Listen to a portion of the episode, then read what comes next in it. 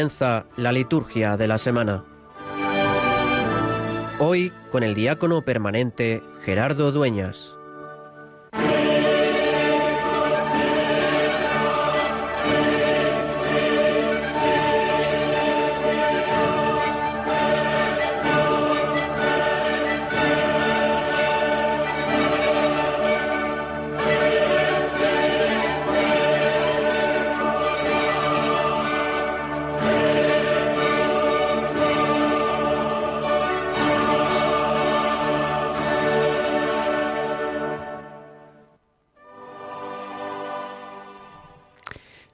Todopoderoso y Eterno, a quien, instruidos por el Espíritu Santo, nos, atrevemos a llamar Padre. Renueva en nuestros corazones el espíritu de la adopción filial, para que merezcamos acceder a la herencia prometida. Por nuestro Señor Jesucristo, tu Hijo, que vive y reina contigo en la unidad del Espíritu Santo y es Dios por los siglos de los siglos. Amén.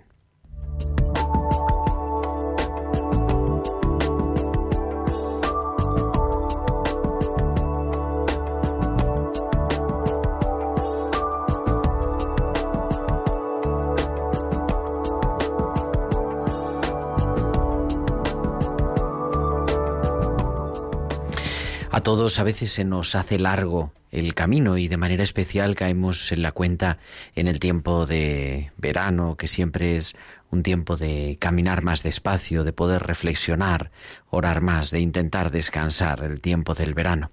Y la liturgia de hoy nos recuerda esas palabras de eh, que Dios le dice al profeta Elías en el primer libro de los Reyes. Aunque estás cansado, aunque es demasiado para ti, Señor, levántate y come. Levántate y come, pues el camino que te queda es largo. Y es que es verdad, no somos superhombres o supermujeres, no somos superhéroes, sino que somos humanos con toda nuestra fragilidad, con nuestras incapacidades muchas veces para comprender, para actuar, con la presencia de la enfermedad. Seguimos viviendo en pandemia con tantas personas cercanas que la siguen sufriendo y se nos va acumulando el cansancio.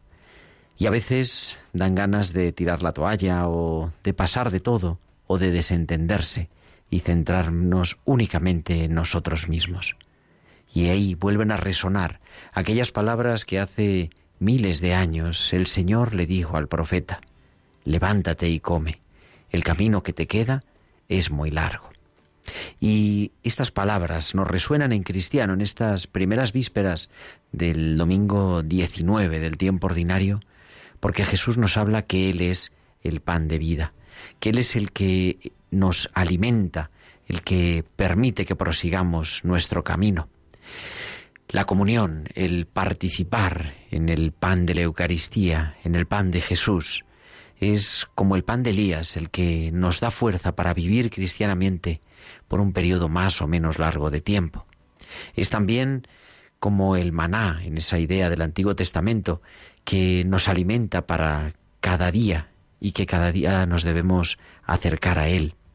Es el pan que dice San Juan, nos lleva hasta la vida eterna. Es el pan que no solo da fuerzas para un día, para una semana o para un mes, sino que garantiza la vida eterna. Yo soy el pan de vida.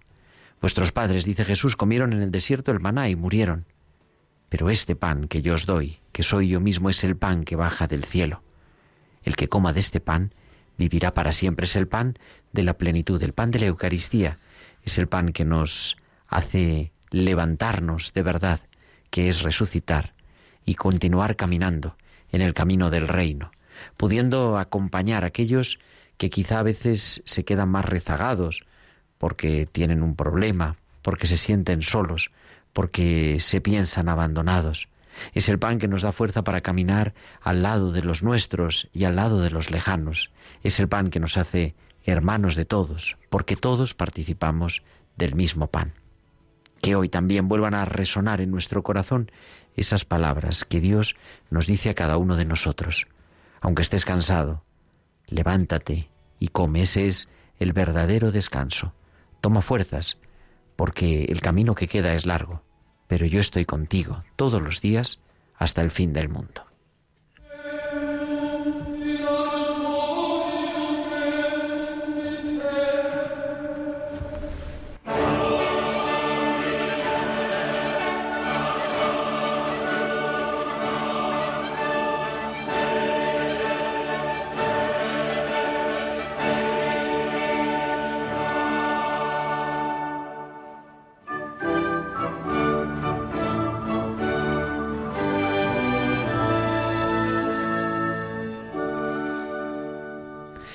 Muy buenas noches, queridos amigos de Radio María. Son las nueve y seis, las siete, las ocho y seis en Canarias y comenzamos en directo desde los estudios centrales de Radio María en Madrid una nueva edición de la liturgia de la semana correspondiente a este sábado 7 de agosto del año del Señor 2021. Y aquí en Madrid, que todavía queda alguien, queda, entre otras cosas, al otro lado del cristal, Marta Troyano, haciendo que sea posible que me escuches desde tu casa, desde el coche, desde el otro lado del mundo. Muy buenas noches, Marta. Muy buenas noches, Gerardo, y buenas noches a los oyentes. Y nada, para compartir muchas cosas que tenemos en este sábado 7 de agosto, en pleno verano, en el que la liturgia, como decíamos al principio, nos habla del pan de vida. ¿De qué vamos a hablar en, este, en esta liturgia de la semana de este sábado 7 de agosto? Pues vamos a hablar, como siempre, empezaremos por recordar y repasar la liturgia del domingo decimonoveno del tiempo ordinario que hemos inaugurado ya con el rezo de las primeras vísperas en esta tarde y que vamos a celebrar mañana día 8 de agosto. Y luego haremos pues un repaso por el calendario de esta semana segunda de agosto que está plagada de fiestas súper importantes. El lunes es la fiesta de una de las copatronas de Europa, Santa Teresa Benedicta de la Cruz. El martes 10 de agosto, el día de San Lorenzo, diácono y mártir. El 11 de agosto, el 11 de agosto, el miércoles, la fiesta de Santa Clara. El jueves Santa Francisca Juan, Santa Juana Francisca de Chantal, el día 13 también la memoria libre de San Ponciano o de San Hipólito y culminaremos el próximo sábado ya en las vísperas de la Asunción de la Virgen de agosto, pero el sábado por la mañana celebraremos la memoria de San Maximiliano María Colbe, presbítero y mártir del siglo XX. Y para eso pues vamos a repasar el calendario, vamos a profundizar en cada una de estas fiestas. De manera especial nos vamos a detener en Santa Edith Stein, Santa Teresa Benedicta de la Cruz y en San Maximiliano María Colbesos, dos mártires del siglo XXI con dos expertos conocedores de sus vidas, de sus figuras y de cómo nosotros los podemos hacer vida. Y todo eso y mucho más aquí. Y como siempre esperamos vuestros comentarios en nuestro correo electrónico, la liturgia de la semana 1 arroba radiomaria.es la liturgia de la semana 1 con número arroba radiomaria.es y también en las redes sociales. En Facebook somos Radio María España y en Twitter arroba Radio María España. Y podéis publicar en Twitter vuestros mensajes, vuestros tweets con el hashtag almohadilla liturgia semana. Y también durante la emisión en directo del programa nos podéis enviar vuestros mensajes de WhatsApp a nuestro número de chat del estudio al 668 594 383 al 668 594 383. Pues son ya las 9 y 9, las 8 y 9 en Canarias. Entramos en este domingo 19 del tiempo ordinario.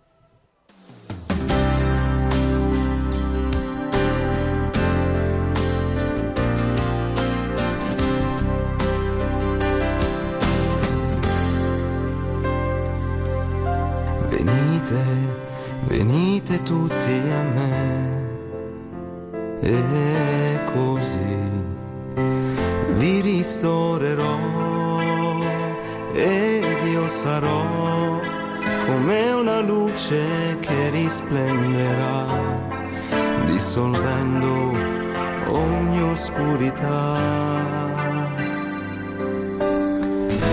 Soffia il vento ma non sai da che viene, dove va, così è di chi rinasce d'acqua e Santo Spirito. Io sono il pane della vita, disceso giù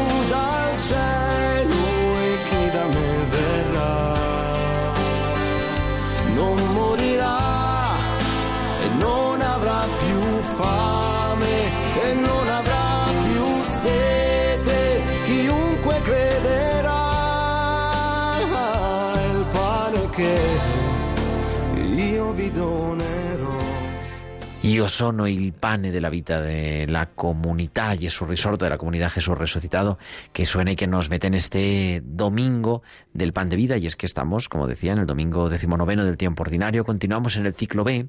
Mm, Yo creo que ya recordábamos la semana pasada que aunque en la liturgia tenemos tres ciclos dominicales, el A, el B y el C, el A, en el que leemos el Evangelio según San Mateo, el B, que es en el que nos encontramos en este año 2021, que hacemos una lectura semicontinua del Evangelio según San Marcos, y el C, que será el año que viene, el Evangelio según San Lucas, como, y luego en la Pascua y en Navidad, siempre la Iglesia en Roma ha leído el Evangelio según San Juan, digo, como en el ciclo P leemos el Evangelio según San Marcos, que es algo más breve, durante cuatro domingos, en el, coincidiendo normalmente con el verano en el hemisferio norte, leemos cuatro domingos el capítulo sexto de San Juan, el discurso del pan de vida, la multiplicación de los panes y el discurso del pan de vida. Es verdad que este año en España, como ha coincidido que el 25 de julio, hace 15 días, era domingo, y la semana que viene, el 15 de agosto, también será domingo, vamos a hacer una interrupción, o sea que vamos a hacer el discurso del pan de vida, pero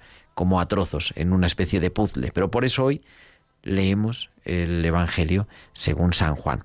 Estamos en la tercera semana del Salterio para los que rezan la liturgia de las horas y como siempre en el domingo nos introducimos en la liturgia de la palabra.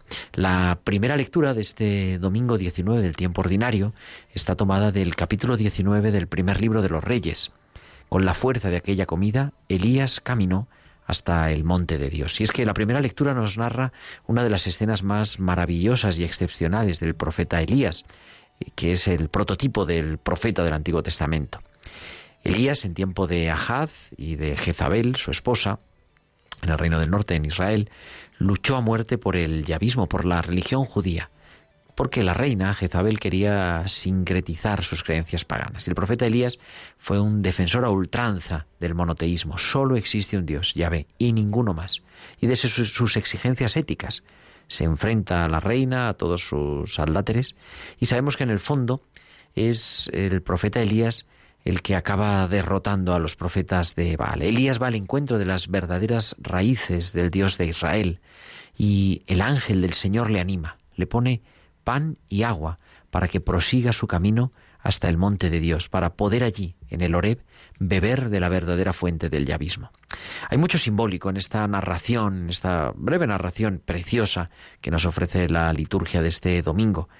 Y es que en el fondo lo que Elías reclama es un fundamento en la justicia, es el tiempo de la radicalidad de Dios. Y Dios viene siempre en ayuda del profeta defender una causa justa en nombre de Dios no es apologética, sino que es humanizar la religión, hacerla la religión de Israel. Y por eso Dios también le invita al profeta a tomar fuerzas para proseguir el camino. Y eso para los cristianos lo leemos como una figura del pan de vida. Por eso siempre la primera lectura relacionada, ¿verdad?, con el Evangelio.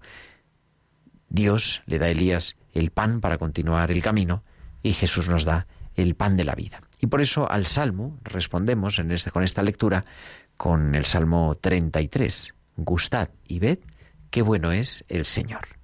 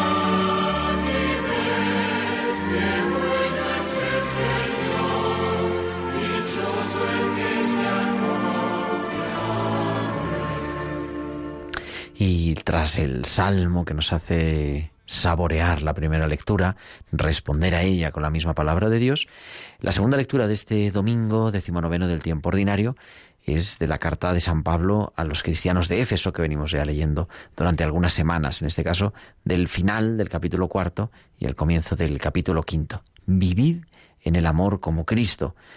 Es una exhortación a la vida nueva que lleva consigo el sello del Espíritu que deben poseer los cristianos.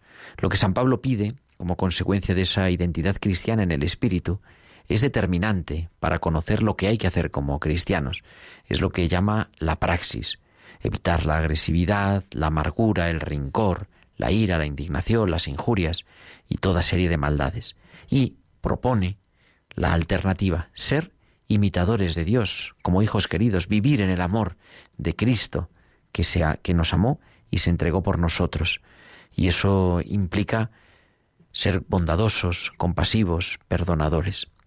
No es un imposible lo que propone el apóstol en el sentido de que tener los mismos sentimientos que Dios tiene hacia nosotros nos y reconocerlos nos lleva a nosotros parecernos cada vez algo más a él. Y nos recuerda también algunos aspectos del Cristo de San Juan que decía, ¿no? En el capítulo 15, como el Padre me ha amado así os he amado yo. San Pablo invita también a los cristianos de Éfeso y a nosotros en este domingo a dejarnos amar, a descubrirnos amados de Dios y así vivir amando a los demás. Y tras la segunda lectura, con el aleluya nos vamos a introducir en lo que es el centro de la palabra de este domingo 19 del tiempo ordinario, como todos los domingos, que es el Evangelio. Lo hacemos con el canto del aleluya.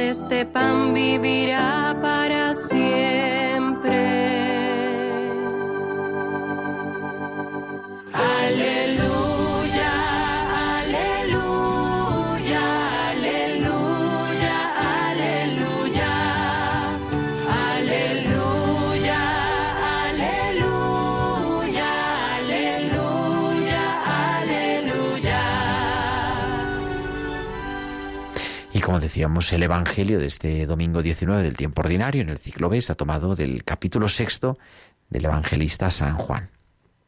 En aquel tiempo, los judíos murmuraban de Jesús porque había dicho, yo soy el pan bajado del cielo.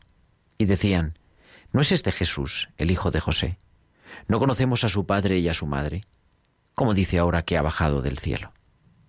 Jesús tomó la palabra y les dijo, no critiquéis. Nadie puede venir a mí si no lo atrae el Padre que me ha enviado, y yo lo resucitaré en el último día. Está escrito en los profetas, serán todos discípulos de Dios. Todo el que escucha al Padre y aprende, viene a mí. No es que alguien haya visto al Padre, a no ser el que está junto a Dios, ese ha visto al Padre. En verdad, en verdad os digo, el que cree tiene vida eterna. Yo soy el pan de la vida. Vuestros padres comieron en el desierto el maná y murieron. Este es el pan que baja del cielo, para que el hombre coma de él y no muera. Yo soy el pan vivo que ha bajado del cielo. El que coma de este pan vivirá para siempre. Y el pan que yo daré es mi carne por la vida del mundo. Y para comentarnos el Evangelio de este domingo 19 del tiempo ordinario y toda la liturgia de la palabra, tenemos ya al otro lado del teléfono en directo al reverendo Carlos Bastida, que es capellán del Hospital de Canto Blanco y también de la Residencia Nuestra Señora del Carmen en Madrid. Don Carlos, muy buenas noches.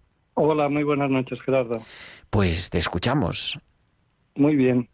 Pues como había hecho antes con la samaritana, a partir de la experiencia de la sed y del signo del agua, aquí Jesús parte de la experiencia del hambre y del signo del pan para revelarse e invitarnos a creer en Él. La gente busca, la gente lo escucha, porque se ha quedado entusiasmada con el milagro.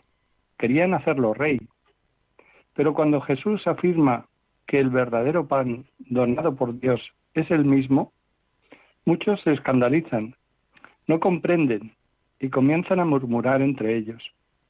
Entonces Jesús responde, Nadie puede venir a mí si no lo atrae el Padre que me envió. Y añade, El que cree tiene la vida eterna. Yo soy el pan vivo bajado del cielo. El que coma de este pan vivirá eternamente, y el pan que yo daré es mi carne para la vida del mundo. Jesús dice que no vino a este mundo para dar algo, sino para darse a sí mismo, para dar su vida como alimento para los que tienen fe en Él. Esta comunión con el Señor nos compromete a nosotros, sus discípulos, a imitarlo, haciendo de nuestra existencia, de nuestros comportamientos, pan partido para los demás, como el Maestro partió el pan, que es realmente su carne. Cada vez que participamos en la Santa Misa y nos nutrimos con el cuerpo de Cristo, la presencia de Jesús y del Espíritu Santo obra en nosotros, plasma nuestro corazón, nos comunica actitudes internas que se traducen en comportamientos conformes al Evangelio, docilidad a la palabra de Dios, fraternidad entre nosotros, coraje del testimonio cristiano, fantasía de la caridad, capacidad de dar esperanza a los que no la tienen, acoger a los excluidos. De este modo, la Eucaristía hace que madure en nosotros un estilo de vida cristiano. La caridad de Cristo, recibida con el corazón abierto, nos transforma, nos hace capaces de amar, no según la medida humana, siempre limitada, sino según la medida de Dios, es decir, sin medida. Y entonces llegamos a ser capaces de amar incluso a los que no nos aman. Y esto no es fácil, porque si sabemos que una persona no nos quiere, también nosotros nos sentimos llevados a no quererla. Pues no, tenemos que amar incluso a los que no nos aman, oponernos al mal con el bien, perdonar, compartir, acoger a los demás. Gracias a Jesús y su Espíritu, también nuestra vida se convierte en pan partido para nuestros hermanos. Y viviendo así descubrimos la verdadera alegría, la alegría de hacernos don, de devolver el gran regalo que nos dieron por primera vez sin mérito por nuestra parte. Quiero recordaros dos cosas. En primer lugar, que la medida del amor de Dios es amar sin medida y que nuestra vida, con el amor de Jesús, recibiendo la Eucaristía, se hace don, se hace regalo. Pidamos pues a María que nos ayude a partirnos y repartirnos en nuestros hermanos como su Hijo Jesucristo se parte y se reparte en la Eucaristía entre todos los que la recibimos. Que así sea. Pues que así sea, querido Carlos Bastida. Muchísimas gracias, como siempre. Y mucho ánimo que estás ahí al pie del cañón, ¿no? Pues sí, estamos aquí pasando la canícula, pero muy contentos. Muy bien, muy bien. Pues Carlos Bastida, como siempre, que en la liturgia de la semana nos ilumina con la palabra de Dios, con el comentario de la palabra de Dios. Muchísimas gracias, buenas noches. Gracias a vosotros, buenas noches. Y este domingo, mañana también, y ahora entraremos en el calendario de la semana, celebra la Iglesia, aunque en general mm, se ve afectado por la celebración del domingo, pero el 8 de agosto es la fiesta de Santo Domingo de Guzmán felicitamos a toda la familia dominicana, a todos los dominicos y a todas las parroquias también en España que llevan montones de parroquias el título de Santo Domingo, incluso eh, las que lo celebran también por ser de la orden dominicana. Y así entramos en este domingo del pan de vida en el calendario de la semana.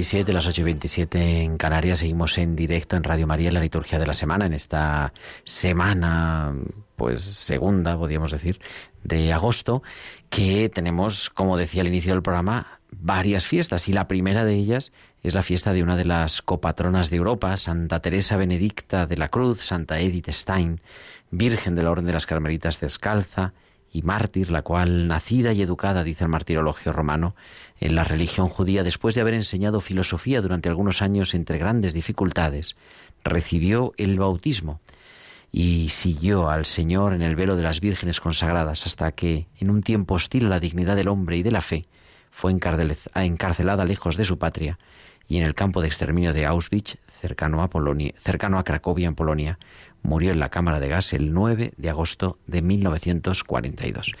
Y para acercarnos un poco a la figura de esta gran santa, quizá todavía un poco desconocida, pero para hacer que sea menos desconocida, tenemos a la profesora Sara Gallardo al otro lado del teléfono. Sara, muy buenas noches.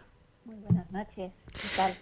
Pues estupendamente, muchísimas gracias por aceptar la llamada de Radio María de la Liturgia de la Semana. Sara Gallardo es doctora en filosofía, profesora titular de la Universidad Católica de Ávila, especialista en bioética, directora de la Cátedra de Santa Teresa de Estudios sobre la Mujer y mil cosas más.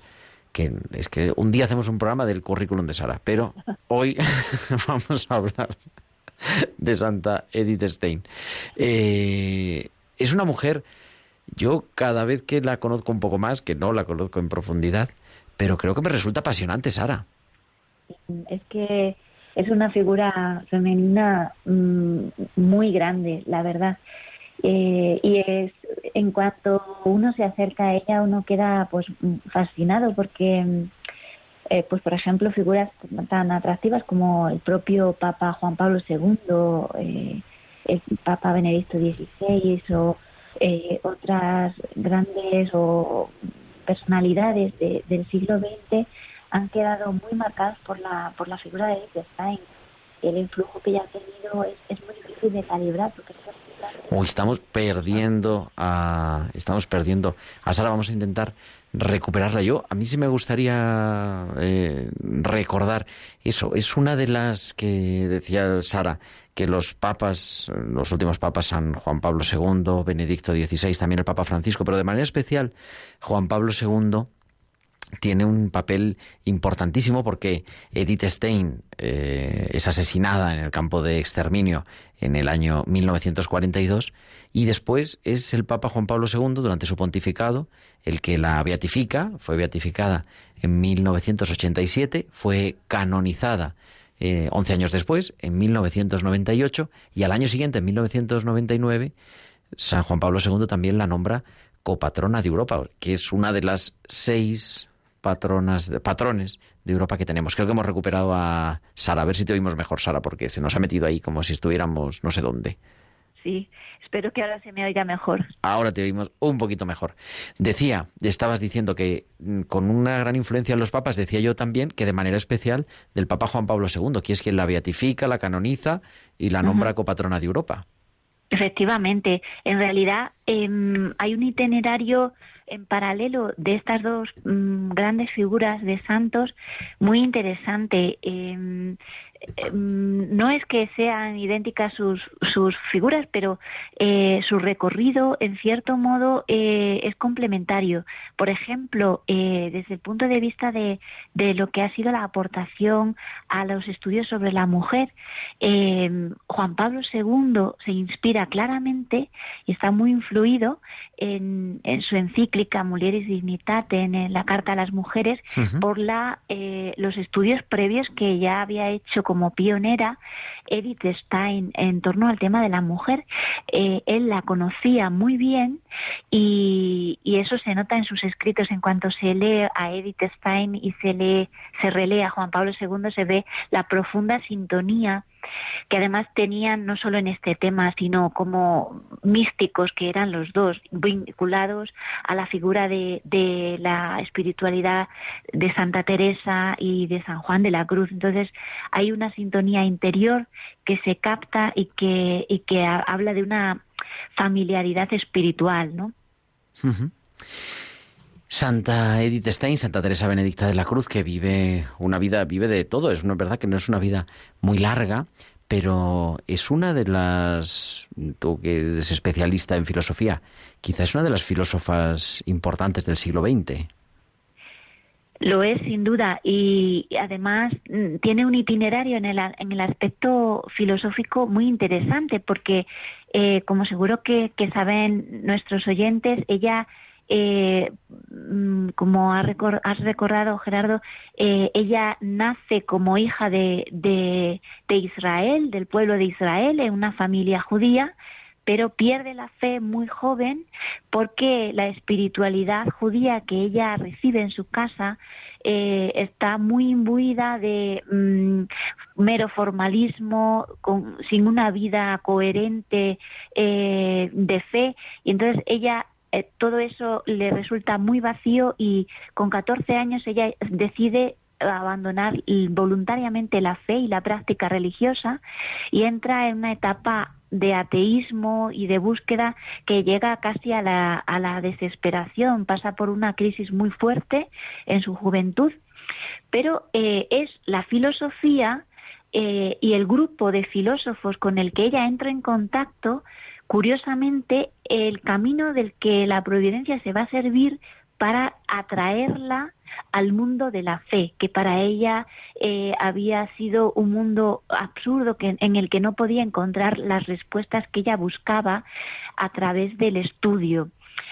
Un grupo de filósofos mm, que en torno a Edmund Husserl, el fundador de la fenomenología, Max Scheler, también cofundador de este movimiento filosófico, eh, Adolf Reinach, Dietrich von Hildebrand, Alexander Coiré, y, toda una serie de, de filósofos muy importantes que han tenido un influjo relevante en el siglo XX van a ser como los compañeros de camino interior de Edith Stein. Ella dice sobre ellos, por ejemplo, que personas a las que ella admiraban eh, como filósofos por su talla intelectual e- y humana, porque humanamente eran bellísimas personas, eh, vivían en el mundo de la fe. Y esto a ella le hizo plantearse que era un mundo por el que ya no podía pasar de largo y que al menos debía de tomárselo en serio. Entonces, ese diálogo entre la fe y la razón va a tener lugar en ella primero en segunda, digamos, eh, en, en tercera persona, ella lo va a presenciar como es, como ese diálogo eh, eh, tiene lugar en otros eh, y va a ser finalmente deseado por ella hasta que eh, bueno, finalmente no es la filosofía, la filosofía la encamina, pero va a ser el encuentro con Cristo a través de un, un testigo privilegiado, que es la propia Santa Teresa, eh, la lectura de la vida de Santa Teresa, lo que mm, finalmente a ella le va a hacer exclamar, aquí está la verdad. Y es el momento clave de su conversión, pasa una noche entera leyendo el libro y hasta que no lo termina eh, no para la- en su lectura eh, y con ello, eh, digamos, recibe la luz de la fe y también la vocación a- al Carmelo descalzo.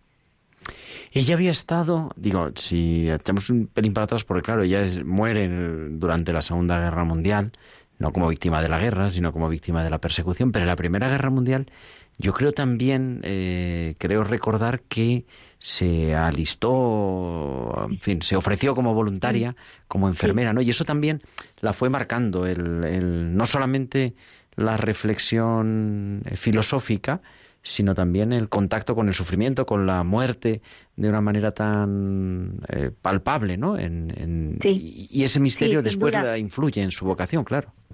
Sí, ella fue una, una mujer muy inquieta porque eh, ese, esa, mm, ella sentía la- el deseo, fue muy alemana, mm, vibró con, con el destino de su, de su nación, de Alemania, eh, y por eso la Segunda Guerra Mundial va a ser algo muy especial en la vida de, de Stein, claro, claro que sí. Pero la Primera Guerra Mundial ella la vive como una, un acontecimiento eh, en el que, dice ella misma, eh, todos los intereses personales debían de quedar en segundo plano para, eh, para mm, digamos, servir al bien común, ¿no? Y ella como mujer, pues la, la tarea que ella pl- se, pro- se plantea es eh, ofrecerse eh, como voluntaria de la Cruz Roja eh, como enfermera para atender a los heridos en el frente. Y cier- ciertamente eh, su papel debió de ser eh, impresionante porque recibió eh, una condecoración por esa por ese compromiso. Es una mujer que se entrega, se entrega del todo, una mujer que vive de sus convicciones, no se deja llevar y, y esta em, coherencia la va, la va a acompañar a lo largo de toda su vida. Es muy interesante ver esto, ¿no? Es una mujer que, se, que, que hace lo que ve que tiene que hacer y que actúa por propia, eh, digamos, por propia decisión, de manera totalmente libre, ¿no? Eso va a ser, por ejemplo, también que mm, en un determinado momento, eh, mm, pues tome una de las decisiones más difíciles de su vida, que es romper con, con la fe de su madre, a la que había estado íntimamente unida. Ella fue la hija preferida, la más pequeña de una familia numerosa, y la decisión de hacerse católica.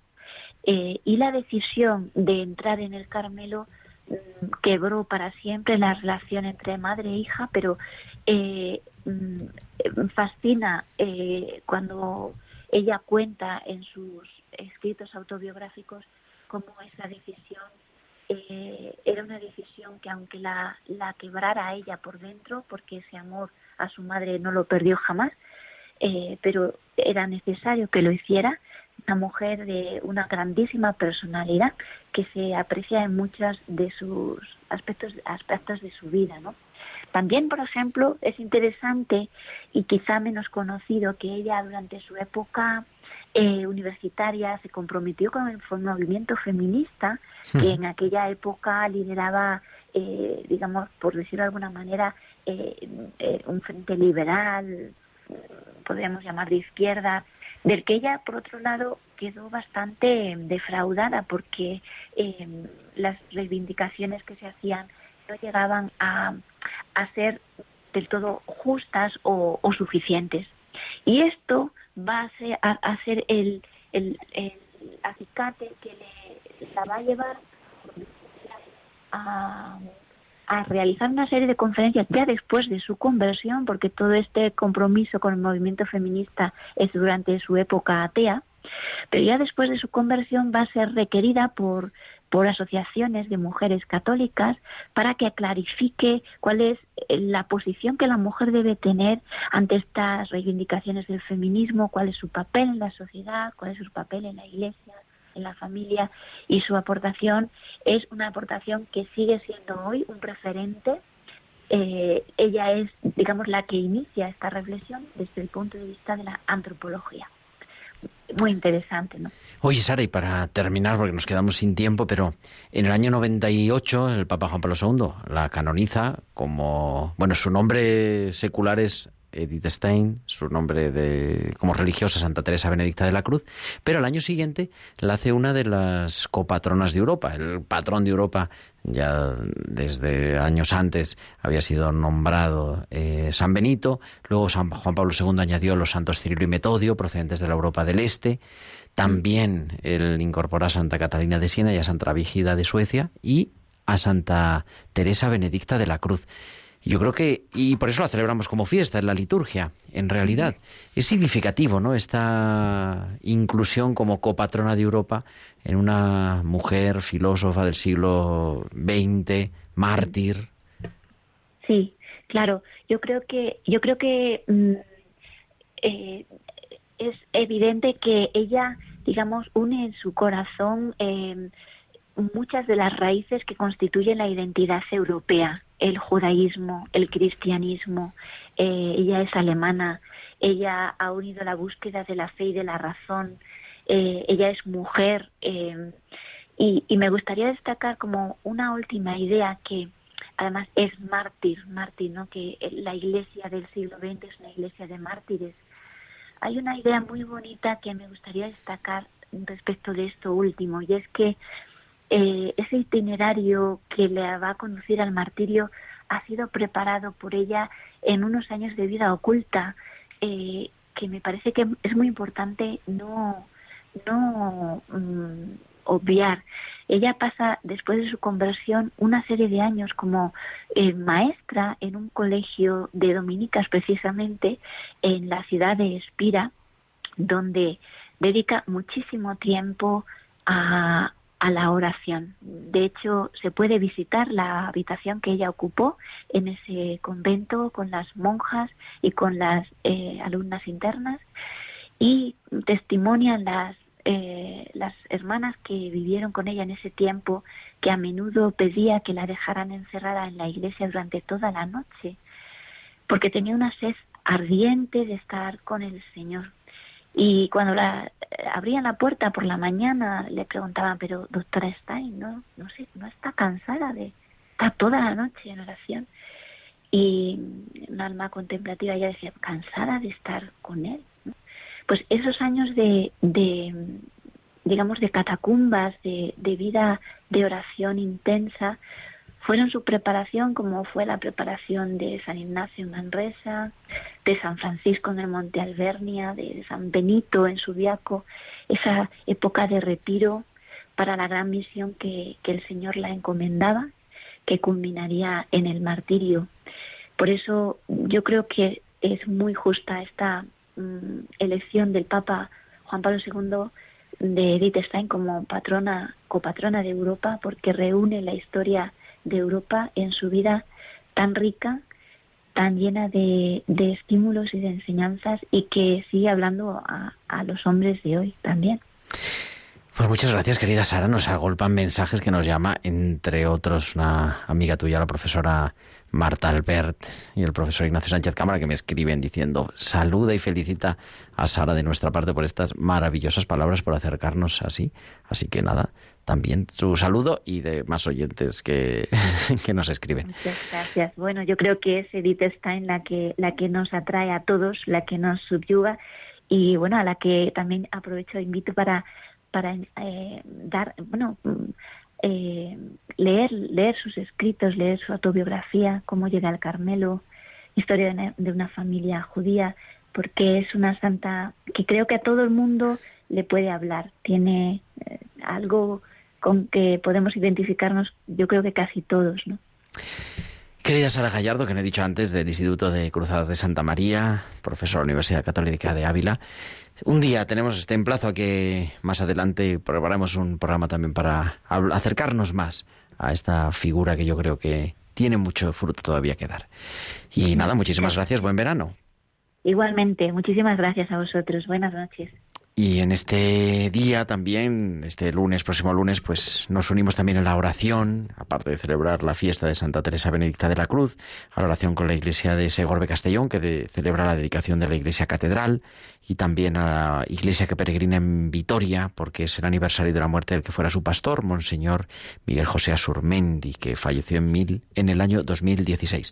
El martes 10, continuando con el calendario de la semana, celebraremos la fiesta de San Lorenzo, diácono y mártir, diácono de la Iglesia romana, mártir durante la persecución del emperador Valeriano en el siglo III, acusado de detentar incalculables eh, riquezas. Fue, le habían pedido que llevar a aparecer al día siguiente ante el emperador con todas las riquezas y lo que hizo fue llevar a todos los pobres que encontró, diciendo que esa es la, única riqueza de la Iglesia, los pobres solícitamente atendidos con las limosnas de la comunidad cristiana. Es el diácono San Lorenzo que celebraremos también como fiesta el próximo día 11. El miércoles, el próximo día 10 de agosto. El miércoles 11 la Iglesia celebra la memoria de Santa Clara, virgen que en el siglo XIII, siguiendo las huellas de San Francisco de Asís, promovió la vida contemplativa monacal. Pues nos unimos también a todas las clarisas que celebran a su patrona, las hijas de Santa Clara. El jueves 12 podemos celebrar la feria o la Iglesia nos permite el poder celebrar también la memoria libre de Santa Juana Francisca de Chantal, la fundadora de la Orden de la Visitación como memoria libre. El viernes 12 tenemos o la feria o dos memorias libres, la memoria de San Ponciano, Papa, o San Hipólito Presbítero, y San Hipólito Presbítero, no, no o, y. San Ponciano Papa y San Hipólito Presbítero Mártir van juntos en la misma fiesta. Y también además es eh, un día en el que muchas diócesis celebran algunos de los mártires de la Iglesia en España en el siglo XX. Y culminaremos la próxima semana, el sábado 14 de agosto, que recordaremos en la liturgia a San Maximiliano María Colbe, presbítero franciscano, polaco, mártir de Cristo, misionero en Japón durante algunos años que fundó las escuelas de la Inmaculada para la educación de la juventud. A su vuelta en Polonia, durante la última guerra mundial, fue detenido por las fuerzas de ocupación e internado en el campo de concentración de Auschwitz y entregó su vida a cambio de un diezmado padre de familia condenado a muerte el 14 de agosto del año 1941. Fue beatificado y canonizado por el Papa San Juan Pablo II. Y así culminamos la, el calendario de esta semana, pero queremos acercarnos también a esta figura unos minutos de San Maximiliano María Colbe, que junto con Santa Edith Stein nos hablan de ese episodio trágico, pero que también hemos de recordar del el martirio en el siglo XX.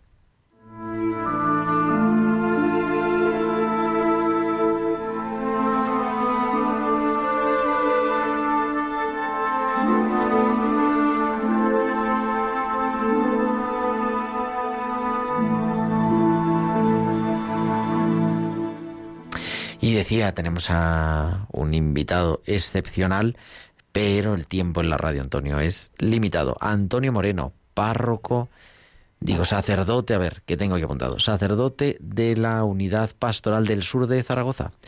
Muy buenas noches. Buenas noches, Gerardo, ¿qué tal? ¿Cómo va todo?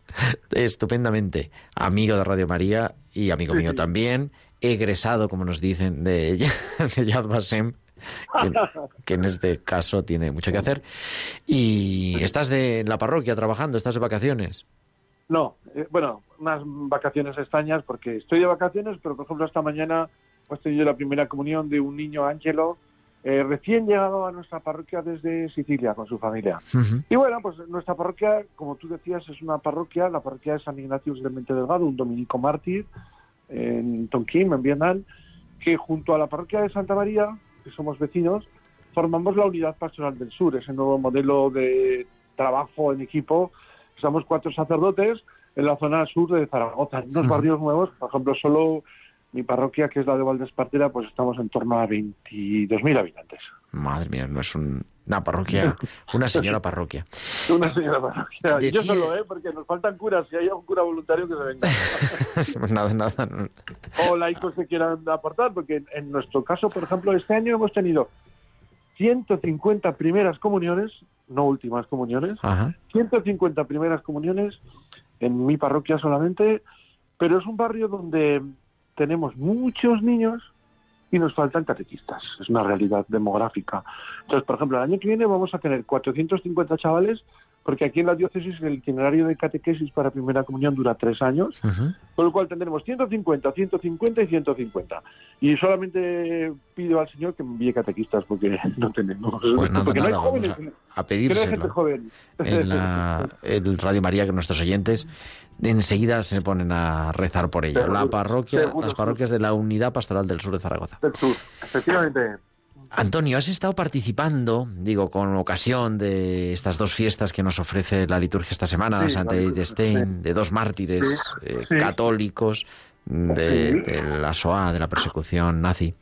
Has estado participando hace unas semanas en un curso, un Seminario. encuentro, un seminario que se llama Yahat Inunum, ¿no? Y sí, es una cosa muy curiosa porque combina el hebreo y, el, cri- y nuestra tradición cristiana, eh, lo de todos sed unos, pero es que es un movimiento fundado por un sacerdote francés, por el padre Patrick Debois, centrado en, en hacernos presente siempre una realidad terrible que fue la realidad de la Shoah, del holocausto, que los cristianos tendríamos que tener muy presentes. Santa Teresa Benedicta de la Cruz y el Padre Colbe son dos puntas del iceberg, pero en ese movimiento anticristiano que fue el nazismo, pues ocurre también que en España nos queda un poco de lado porque no, no nos tocó implicarnos en el tema de la Segunda Guerra Mundial, pero es alucinante ver cómo el, el anticristo por excelencia, Adolf Hitler, pudo aglutinar a tantísima gente y pudo matar y asesinar a tantas personas, porque no solo es el holocausto, es las operaciones previas de la operación T4, donde se dedicó a asesinar a todos los discapacitados. Después las marchas de la muerte, el holocausto por balas, que es lo que hemos estado trabajando ahora, que para Ujú. mí era un- una cosa desconocida. Y, y ver cómo pudo eh, instalarse en un país tan avanzado como Alemania, de tradición cristiana, un régimen visceralmente ateo y visceralmente anticristiano. Entonces, bueno, pues Teresa Benedicta de la Cruz tuvo que huir a los Países Bajos pensando que allí no le pasaría nada. Pero fue horrible, tanto ella como su hermana, como reacción de una pastoral de los obispos holandeses que atacó al nazismo, fue sacada de su monasterio carmelita y llevada ¿verdad? a los campos de exterminio. Y el padre Kolbe, es alucinante, ¿verdad? Cuando estás en Auschwitz, cuando entras en esa celda donde el Papa, los papas últimos han estado siempre, han visitado siempre Auschwitz, eh, te quedas impresionado. Cómo este hombre se dio a cambio, como tú has dicho, ¿verdad?, de un padre de familia al, cuya vida salvó, eso sí que es el que da la vida por sus amigos, ¿no? Entonces yo creo que los católicos deberíamos acercarnos mucho más a lo que fue la Shoah, el holocausto, que es como lo conocemos, porque no podemos olvidar que nosotros tenemos orígenes judíos y que hoy mismo pensaba en la celebración de la Eucaristía, el ofertorio son, son textos sacados de la tradición judía, es decir, De los salmos. corre por sí, los salmos, todo. Entonces, es una realidad que tendríamos que recuperar. Cuando hablamos de diálogo religioso, ecumenismo con confesiones cristianas y tal, creo que el primer trabajo que tenemos que hacer es el reencuentro con nuestro nuestros orígenes judíos. Eso me parecería que sería muy interesante. Así que yo creo que cuando has anunciado lo de Santa Edith Stein, Teresa Benedicta de la Cruz y el padre Maximiliano Kolbe, tenemos que pensar cómo nuestra mentalidad eh, cristiana también ha, sufrido una evolución, porque en el concilio el Nostra Aetate transformó completamente las relaciones con nuestros hermanos mayores, que dicen los papas, con los judíos. Porque en el Viernes Santo rezábamos la oración universal por los pérfidos judíos. Y cómo ha habido ahí un cambio tremendo y cómo hebreos y cristianos estamos unidos por, por valores eh, irrenunciables que compartimos y que nos deben acercar más que separar. Como decía Juan Pablo II, ¿no? Nuestros hermanos mayores. Antonio, mm, te emplazo para el próximo día, hablamos porque tenemos muchas cosas que hablar. La, peregrinación de jóvenes que hemos Sí. eh, hablado y, ta- tantas sí. cosas. Pero bueno, yo quería que acercarnos a esta, a esta, a esta asociación, a, este, a esta iniciativa Yahati Nunum que bueno, nos ha acercado y que verdaderamente yo estoy completamente de acuerdo y por eso quería hablar contigo que creo que nos puede hacer mucho bien también a nuestra iglesia, pero nos quedamos sin tiempo y nos pone la Bueno. sintonía Marta porque dice, ya se tienen que ir. Pero no pasa nada, viene el informativo. Antonio Moreno. El eh, Señor del- nos bendiga a todos. Shalom, Shabbat Shalom. eh, y bueno, seguimos unidos. Que Dios te bendiga, sacerdote del Chao, equipo Gerardo. de Un abrazo a todos los Pastoral oyentes. Chao. del sur en Zaragoza. Nosotros volveremos el próximo sábado, 14 de agosto, a las 9 de la noche, las 8 en Canarias. Muchísimas gracias a Marta Troyano y ahora os dejamos en unos minutos a las 10 en punto, las 9 en Canarias, con todas las noticias en el informativo de Radio María. Unas- un abrazo, que Dios os bendiga de vuestro amigo el diácono Gerardo Dueñas.